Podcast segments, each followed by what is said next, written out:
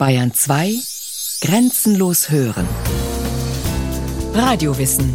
Montag bis Freitag kurz nach 9 und Montag bis Donnerstag kurz nach 15 Uhr.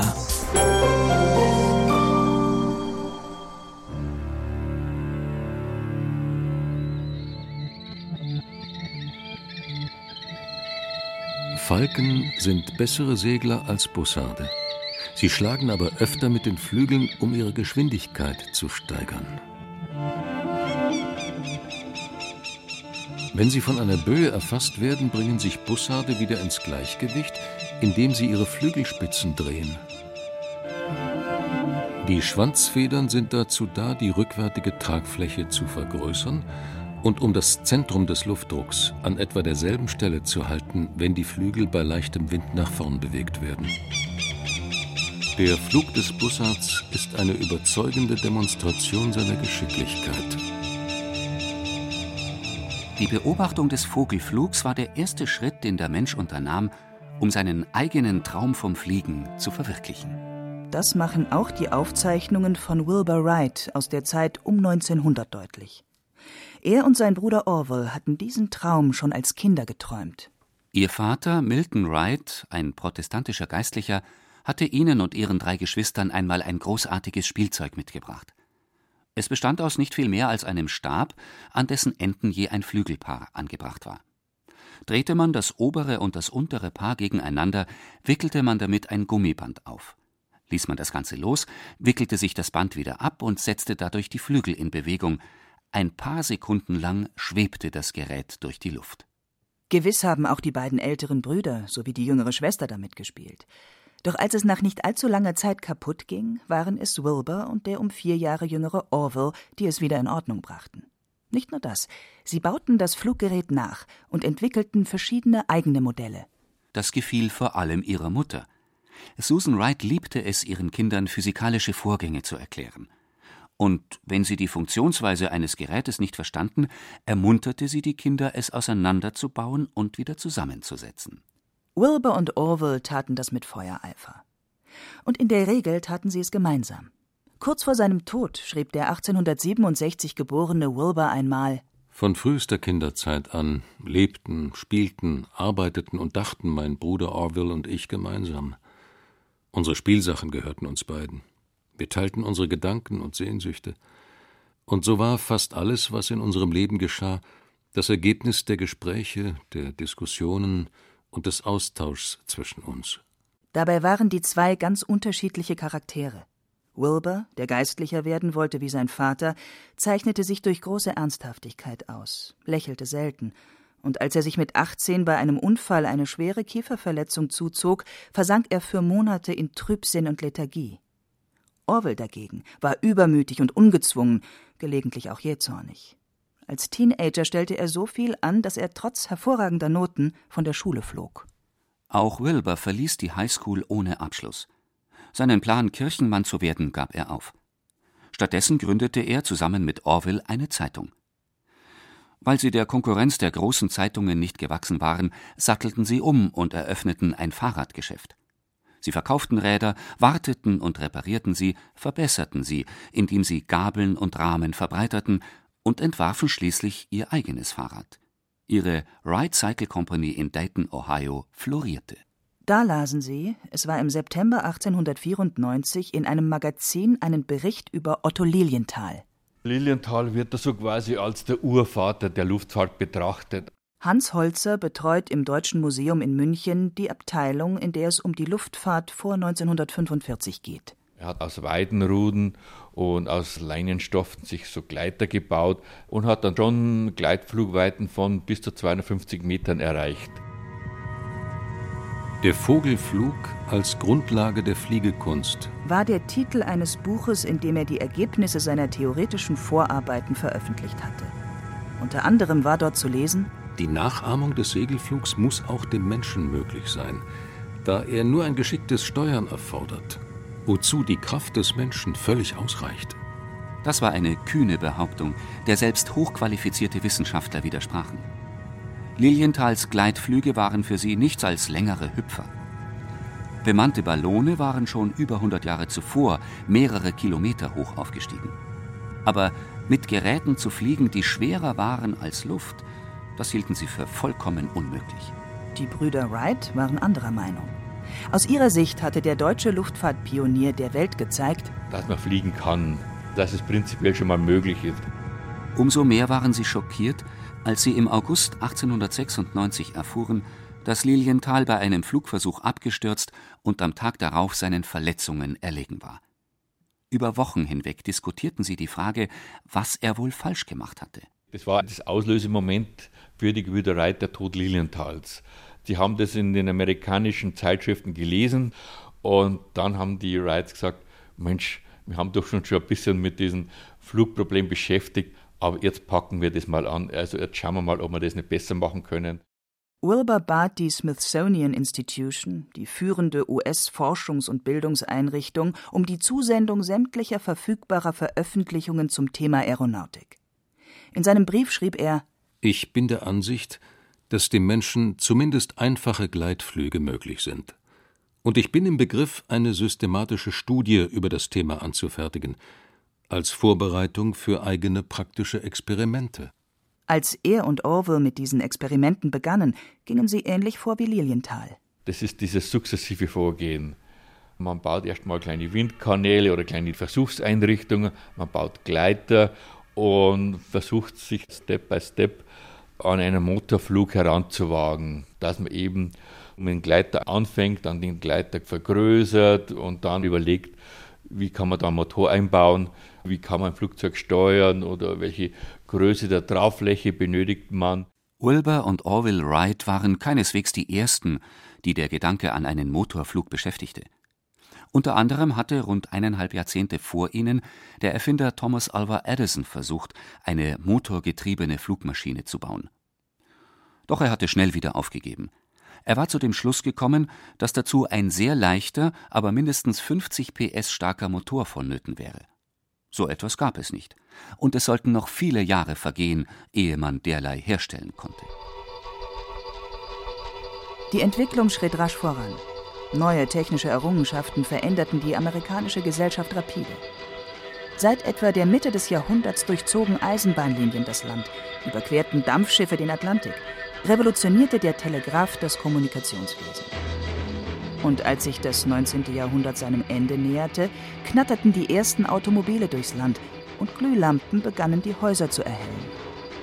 Was allerdings das Fliegen anging, waren bisher alle gescheitert.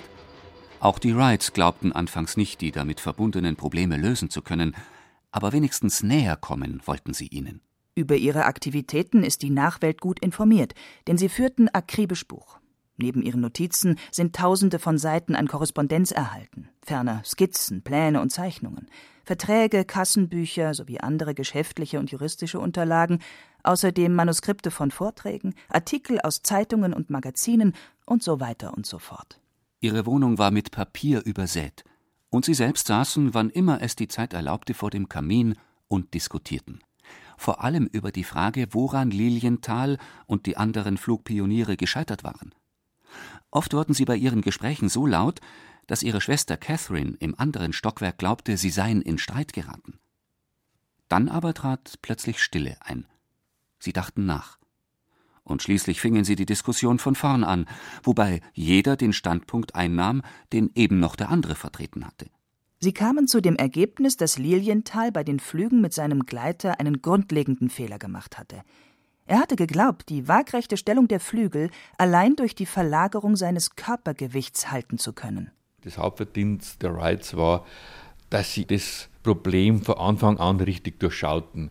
Da gehört nicht nur dazu, dass man Drauflächen hat, um den Auftrieb zu erzeugen und einen Propeller, um den Vortrieb zu erzeugen, sondern was eigentlich das Wichtigste war, das war die Steuerung.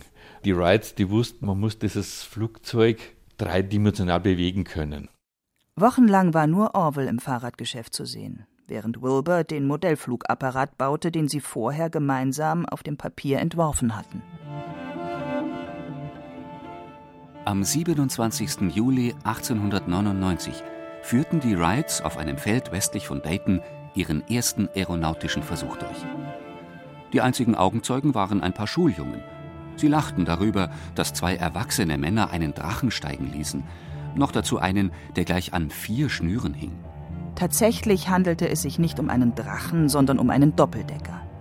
Wilbur steuerte ihn, indem er die Tragflächen über die Schnüre gegeneinander bewegte.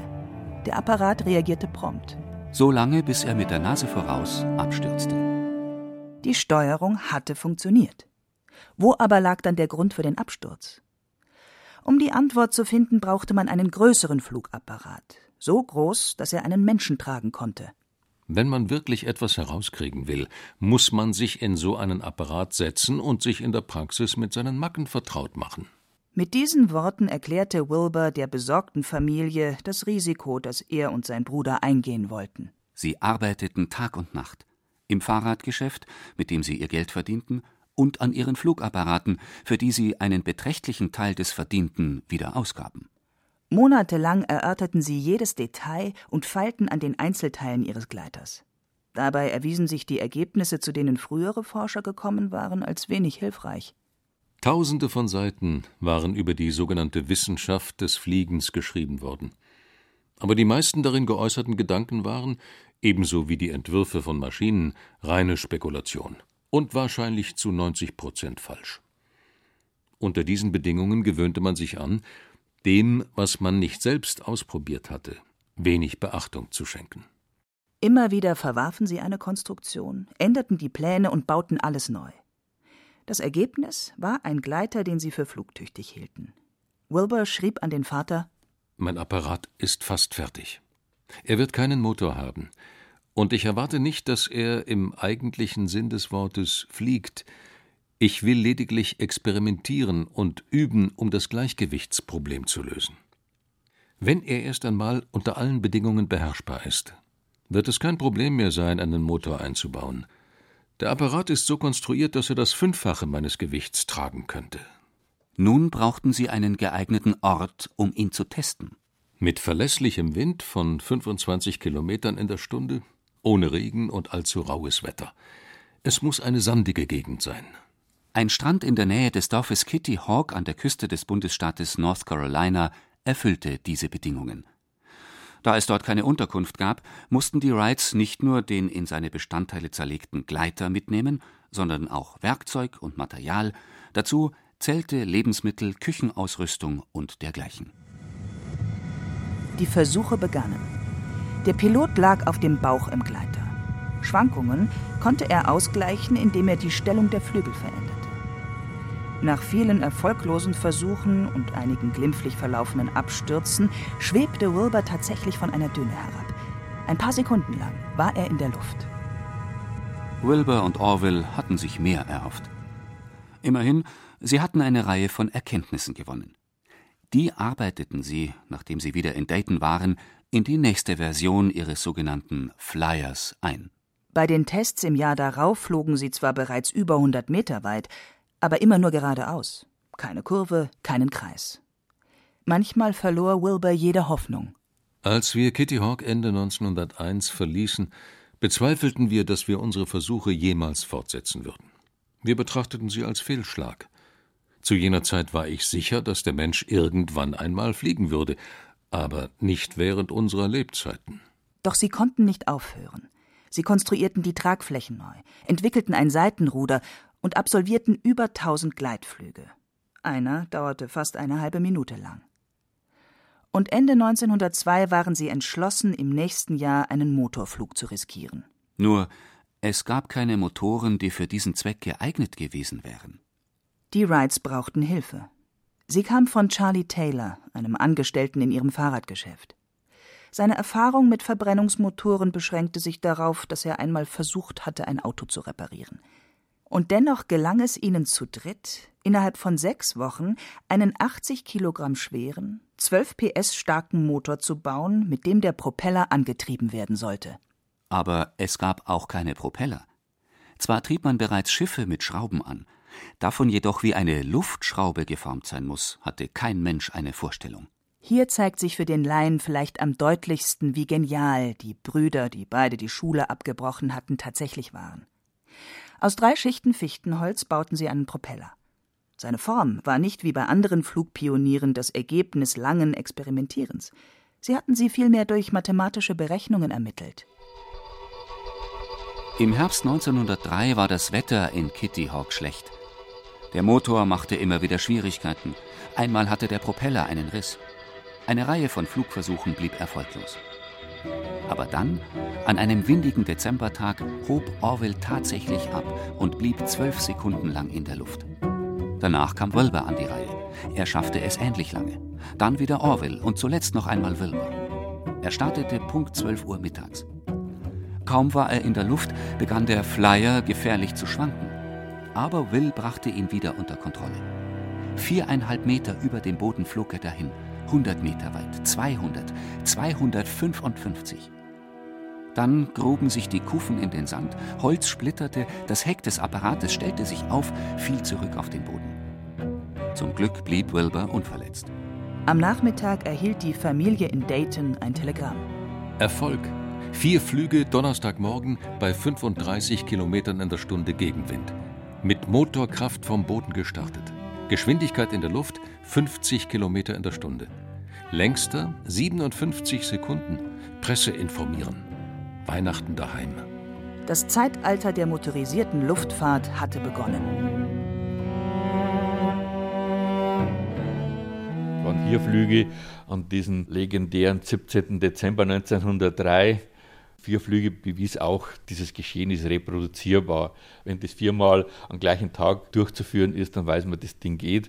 Dann haben die 1904 und 5 ihren Flyer weiterentwickelt, quasi nochmal neu gebaut, aber verbessert. 1905 konnten ja die Reiz mit ihrem Flyer 3 schon über eine halbe Stunde fliegen. Die konnten auch schon einen Kreisflug durchführen oder eine 8 und so weiter. Und dann haben die Reiz das alles wieder versteckt hatten ja vorher schon alles sehr außerhalb der Öffentlichkeit gemacht. Und das hat auch einen sehr nachvollziehbaren und triftigen Grund. Die Wrights wollten für ihre Erfindungen Geld sehen. Sie machten der Regierung der Vereinigten Staaten ein Angebot. Die zahlreichen Flüge haben uns zu der Überzeugung gebracht, dass die Fliegerei an einem Punkt angekommen ist, an dem sie auf verschiedene Weise von praktischem Nutzen sein kann. Unter anderem bei der Aufklärung und für das Übermitteln von Botschaften in Kriegszeiten. Wenn dies für Sie von Interesse ist, können wir Ihnen zu einem vereinbarten Preis Maschinen zur Verfügung stellen oder Ihnen unser über Jahre zusammengetragenes Wissen sowie unsere Patente überlassen. Doch nun rächte sich, dass die Wrights die Öffentlichkeit so strikt ausgeschlossen hatten. Man glaubte ihnen nicht. Die Armee lehnte ab. Andere Interessenten machten Vertragsabschlüsse von erfolgreichen Flugdemonstrationen abhängig. Die Verhandlungen zogen sich in die Länge. Zwei Jahre vergingen. Auch die Wrights wussten, sobald wir sie dieses Flugzeug vorführen, wissen natürlich die Leute, wie ein Flugzeug aufgebaut werden muss, damit es flugtüchtig wird. Und da waren die Wrights in einem Zwiespalt und letztendlich mussten sie das Flugzeug dann doch in der Öffentlichkeit vorführen. Und zwar bald, denn die Konkurrenz hatte aufgeholt. Anfang 1908 schlossen die Brüder einen Vertrag mit einem französischen Unternehmen ab. Auch die US-Armee war nun interessiert, aber sie stellte Bedingungen. Der Flugapparat muss in der Lage sein, zwei Personen mit einem Gewicht von insgesamt 160 Kilogramm sowie Treibstoff für einen Flug von 200 Kilometern zu befördern. Zum ersten Mal mussten Wilbur und Orville ihre Flugkünste getrennt voneinander vorführen. Der eine in Frankreich, der andere in den USA. Wilbur war als erster an der Reihe. Er startete von der Rennbahn in Le Mans. Und er startete wieder und wieder. Von einem aufs andere Mal wuchs die Menschenmenge, die staunend zusah, wie er Kurven und Kreise flog, wie er mehrmals einen Passagier und einmal sogar eine Passagierin mitnahm. Und wie er zuletzt nahezu zweieinhalb Stunden in der Luft blieb. Er wurde bewundert, bejubelt und gefeiert. Hochrangige Persönlichkeiten kamen, um ihn fliegen zu sehen und sich mit ihm fotografieren zu lassen. Die Zeitungen waren voll mit Berichten. Und die grüne Mütze, die er bei der Arbeit trug, löste einen Modetrend aus. In Fort Myers, Virginia, war Orville ähnlich erfolgreich. Der Triumph der Brüder Wright war unvorstellbar. Im Jahr darauf umrundete Wilbur vor einer Million Zuschauern die New Yorker Freiheitsstatue. Und Orwell nahm in Berlin den Kronprinzen Friedrich Wilhelm mit auf einen Rundflug. Die Zahl der Ehrungen wurde unüberschaubar. Auch in Deutschland erkannte man ihre überragende Leistung an. Die Münchner Hochschule, das war die erste auf der Welt, die den Wrights einen akademischen Ehrentitel verlieh, einen Doktor Ehrenhalber. Doch der Erfolg hatte auch Schattenseiten. Andere kopierten die Erfindungen der Wrights und die versuchten, sie daran zu hindern. Sie wollten für jeden Flugzeug Patentgebühren und da haben die, man kann schon fast sagen, gegen den Rest der Welt prozessiert. Dann starb Wilbur. Im Alter von 45 Jahren erlag er dem Typhus.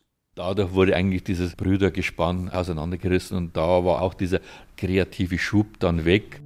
Orville, der wie sein Bruder nie verheiratet war, überlebte Wilbur um 36 Jahre. Als er im Januar 1948 starb, war das Zeitalter der Düsenflugzeuge angebrochen.